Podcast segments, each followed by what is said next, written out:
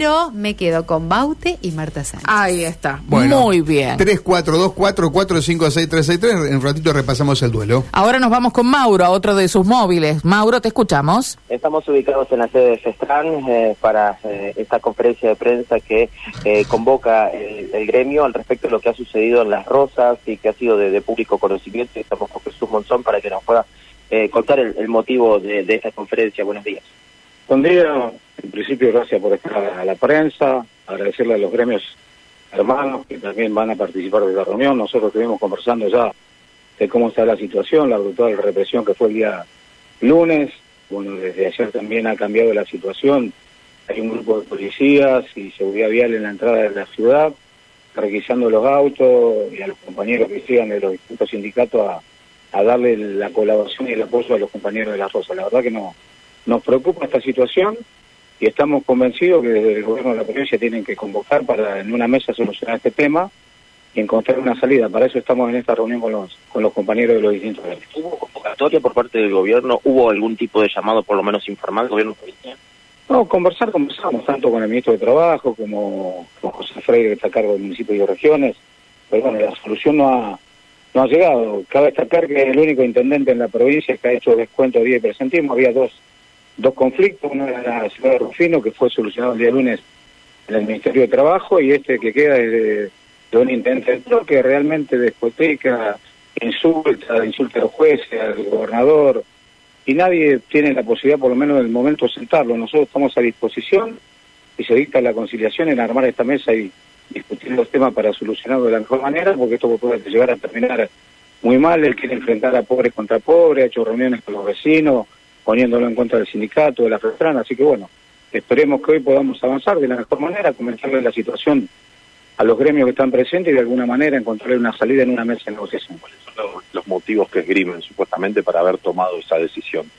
No, fue un paro provincial que nosotros estábamos haciendo por asignaciones familiares y por el tema de la obra social de IAPOS, fue el 27 y 28 de, de abril, te vuelvo a repetir, de 365 municipios comunas, el único que sigue en conflicto, teníamos dos conflictos y al principio ya te dije se solucionó el tema de, de Rufino y bueno, lamentablemente no, no le podemos encontrar una salida a este conflicto. Significa para FESTRAM también contar con el apoyo de, de otros gremios, como se ve varios aquí, ¿no? No, significa muchísimo. Eh, cabe destacar que siempre hemos estado conversando dentro del movimiento obrero, cada vez que hay algún problema lo hablamos, tanto con Jorge, con, con José, con varios compañeros y compañeros también de la Secretaría Regional San Lorenzo y de distintos gremios de la provincia, que obviamente estamos hermanados en un tema que nos preocupa y es importante encontrarle, como te decía el municipio, una solución en una mesa de negociación. ¿Cuál es la situación actual de los trabajadores? ¿Están en medidas de fuerza? Están en medida de fuerza, fuera de maestranza, eh, rodeados de policía, porque hay muchos policías todavía de la provincia en, en la ciudad y me parece que esta solución o este conflicto no se soluciona con policía, sino en una mesa de diálogo. Gracias. Hasta allí lo teníamos a Jesús eh, Monzón por parte de Festran. Bueno, eh, en esta eh, en esta reunión que está eh, que ya se ha, ha, realizado en parte y que ahora eh, tiene a diversos gremios que han venido a mostrar el apoyo a Festran y también a los trabajadores de la de las Rosas después de lo que ha sido uh -huh. este conflicto que se generó días atrás. El conflicto no, no está resuelto de fondo, no. naturalmente, pero ¿cuál es la situación en las Rosas? ¿Qué sabes, Mauro? ¿Pudiste recabar algo de información? Digo, ¿siguen con los bloqueos y demás? Sí, como decía, siguen las medidas uh -huh. de fuerza, eh, siguen con los eh, eh, con, con, con, estas restricciones al, al trabajo justamente en la, en la propia claro. eh, sede de las Rosas, de la municipalidad, pero también eh, lo que hay que tener en cuenta es que se está buscando, o por lo menos eh, que haya algún tipo de, de conciliación, uh -huh. o bien eh, que, bueno, se puedan acercar todas las partes eh, para entender, primero, por qué represión, ¿no? ¿Por qué se ha llegado a esta, a esa instancia? Y después se tratar de buscar una solución al problema de fondo que hasta el momento de todos los municipios es el único que no ha tenido una respuesta.